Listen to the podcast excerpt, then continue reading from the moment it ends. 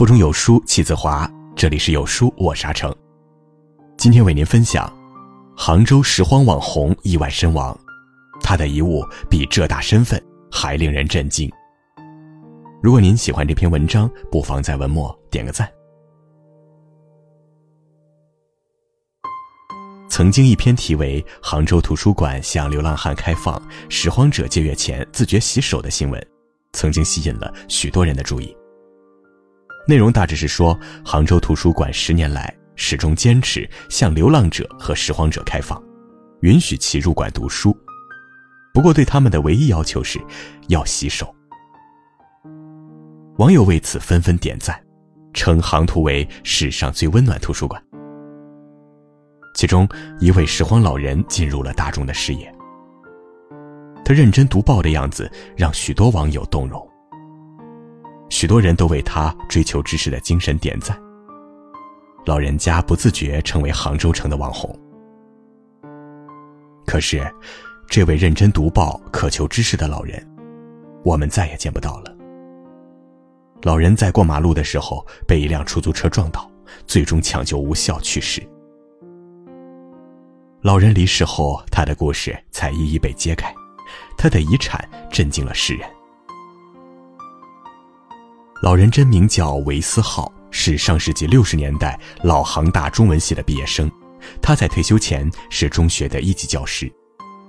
老人每月五千多元退休金，本应有一个幸福的晚年，却生活拮据，还要捡垃圾过日子。原来老人省吃俭用，把所有钱都捐助给了贫困学生。老人的遗物当中没有什么值钱的东西，但每一样都是无价之宝。泛黄的捐资助学凭证，希望工程的救助报名卡，读之潸然泪下的受助孩子的来信。每封信中都有受助孩子最近一次考试的成绩。韦思浩老人一直关注孩子们的学习，可是这些受助的孩子，或许至今都不知道韦老师的真实身份，因为老人一直匿名的对他们进行帮助。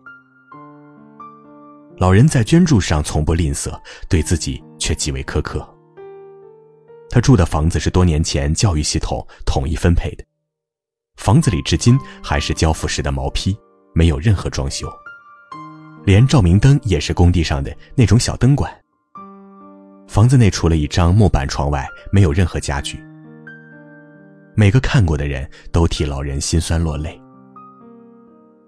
老人一生对自己很苛刻，生活清贫，却把丰满的爱分给了那些困苦的孩子。韦斯浩老人的善举还不止于此，他在十几年前就决定要在身后捐献自己的遗体和所有可用器官，还签了遗体捐赠志愿表。一根竹竿，一双被泥染黑的白色运动鞋，两个口袋挑于肩后。透过塑料袋、塑料瓶和罐子，隐约可见，这就是韦老师生前给大家的印象。他看起来落魄，游走在生活边缘，可是他的灵魂深处繁华而又纯净。他比任何人都懂得爱的真谛。感谢有这样一位老人，温暖了人间。韦思浩，一位退休教师，一位拾荒老人。用自己的言行感染我们冰封已久的沉寂的心。瘦削的身板上，一件旧的掉色的暗橙色夹克，胸前挂着一个土灰色的包，在图书馆伏案读书。那双看书前一定要认真搓洗的双手，令无数读者为之动容。十二月十三号，那场猝不及防的车祸，无情地带走了这位拾荒老人的生命。却让我们无尽的缅怀。然而，实际上，老人有房有退休金，有三个关心他生活的女儿，但多年来却一直过着拾荒的生活。父女之间埋怨、不解、心疼，复杂的情绪，终于在女儿们整理遗物时解开。一沓沓小心收藏好的助学证明和书信，浙江省社会团体收费专用票据，希望工程结对救助卡。扶贫公益助学金证书，几十张从几百元到几千元的捐助证明，静静地展示着老人这些年的生活。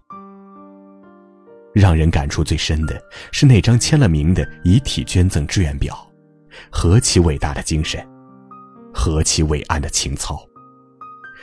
而受助者或许至今都不知道捐助人真实的姓名，助学证明上的落款仅仅都是魏丁照这个化名。至此，社会终于知道，老人并非生活窘迫的拾荒者，而是行的高标、做的楷模。然而，你是否知道，老人毕业于原杭州大学及现在的浙江大学，曾参与过汉语大词典的编写。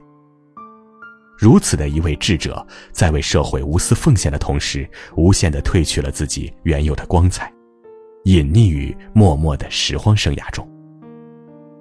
伟，伟大；思，思想；浩，浩然。浮躁的今天，精致的利己主义者横行其道，而真正的悲悯仍如流水般涓涓流淌于至善者心中。他是浙大的骄傲，也是杭州的骄傲，更是浙江的骄傲，是全体老人的骄傲。高山仰止，景行行止。上世纪五十年代，他于求是园中静默修行。今日的我们，愿在他的感化下，一扫精神上的荒芜，聚集我们微小的力量，温暖这个世界。因此，我们只需要你的一次转发，写下我们的送往天堂的祝福。愿那时万物美好，天堂应该是有他所在的。图书馆的模样。